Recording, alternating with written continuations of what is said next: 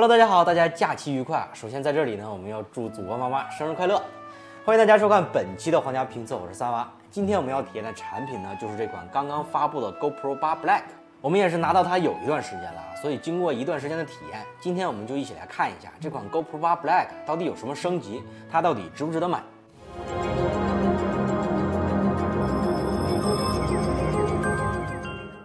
这次的 GoPro 八终于可以摆脱掉之前的外框了，这个小盖子不知道毁了多少人的手指甲，总算是可以摆脱这个噩梦了。用来转接的金属爪爪呢，被集成到了机身上，一抠就能下来，即插即用，使用起来还是非常方便的。不过呢，这个结构的耐用性也是个问题。但是啊，至少在我拿到这一个月里面，还没出什么问题。在经历了无数次的插拔之后，也没有出现松动的情况。机身全部的接口被移到了右侧，盖子也变成了一整片，也可以全部取下来。但是呢，它也非常的紧实，目测它将成为第二个指甲杀手。打开盖子后，只有一个 Type C 的接口，之前的 HDMI 输出被拿掉了，菜单里面呢也拿掉了相应的选项。我觉得可能是因为这个功能的用户需求有点太小了，所以就拿掉了。机身在正面的镜头下加了一颗麦克风，同时 GoPro 的 logo 移到了机身的左侧，这样呢就能够在前置自拍时带来了更好的收音效果。另外，由于机身变大了一点点。所以之前的潜水壳之类的外壳都不再适配了。不过这些呢，对于日常的使用来说倒没什么影响。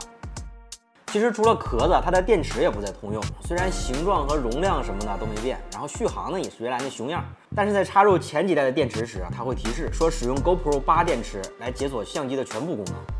但我实际使用了一下，好像大多数常用的功能还能接着用。这一点不知道在上市后的更新中会不会有变化。在硬件方面呢，GoPro 八用的还是 GP One 处理器，镜头也没发生变化，所以在画质上是不会有质的飞跃了。但由于算法的提升呢，GoPro 八上有了一些新的功能。首先就是 Hyper Smooth 2.0，增加了 Boost 增强的选项，防抖效果得到了进一步的提升。那么接下来让我们连线在前方的产品体验员，由他为我们带来这款 GoPro 八 Black 的实际体验。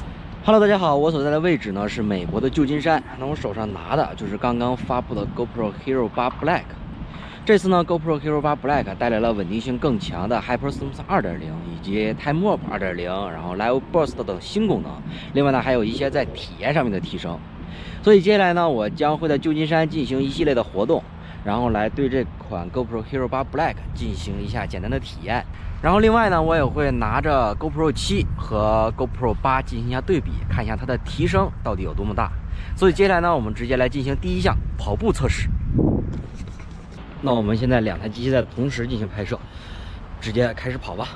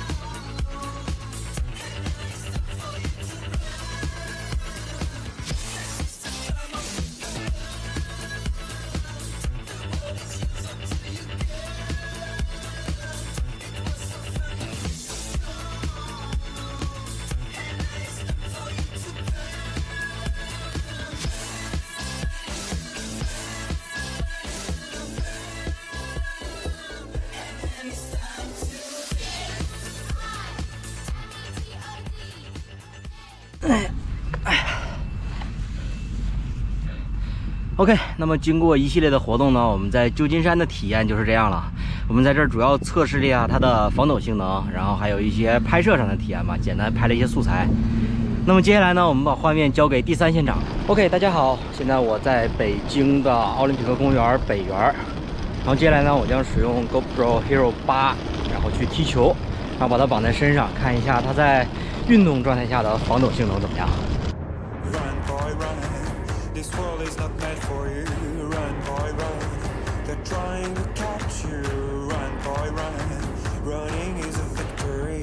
Run, boy, run. Beauty lies behind the hills.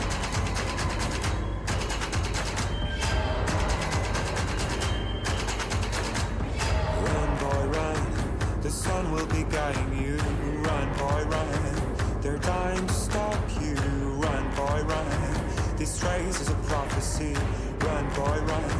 Break out from society.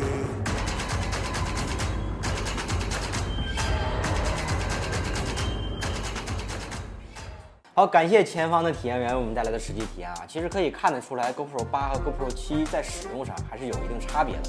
那么除了以上内容呢，GoPro 八还带来了 Time Warp 2.0，能够在拍摄时根据运动自动选择拍摄的位数，同时在拍摄时也可以调整正常的长速拍摄。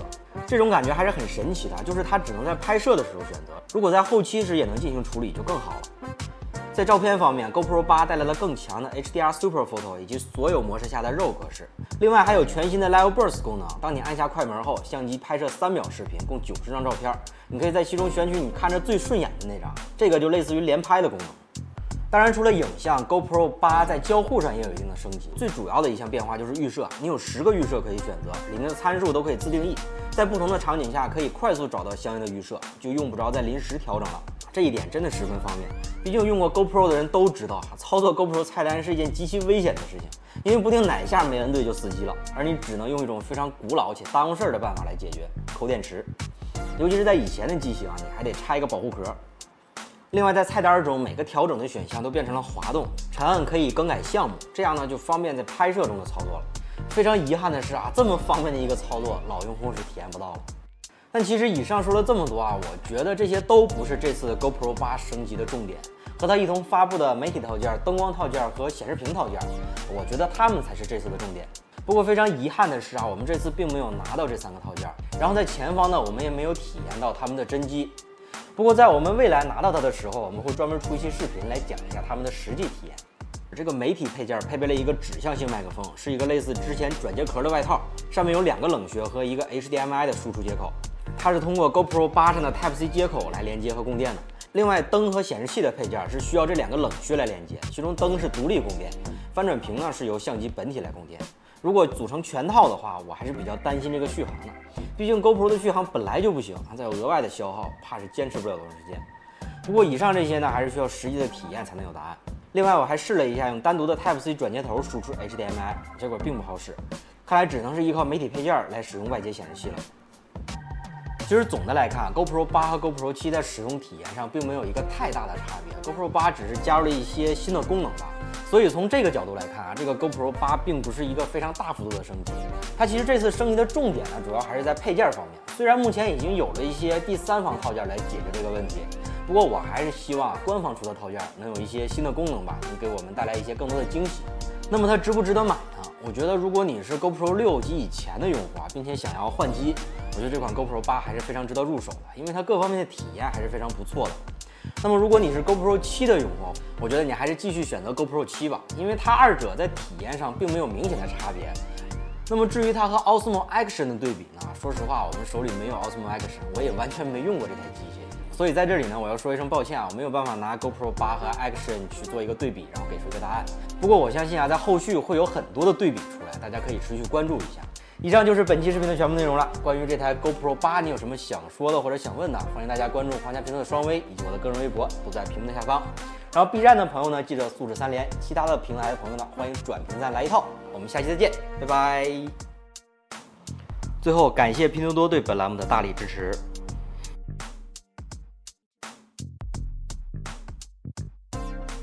下载凤凰新闻客户端，搜索“皇家评测”，观看新品首发评测。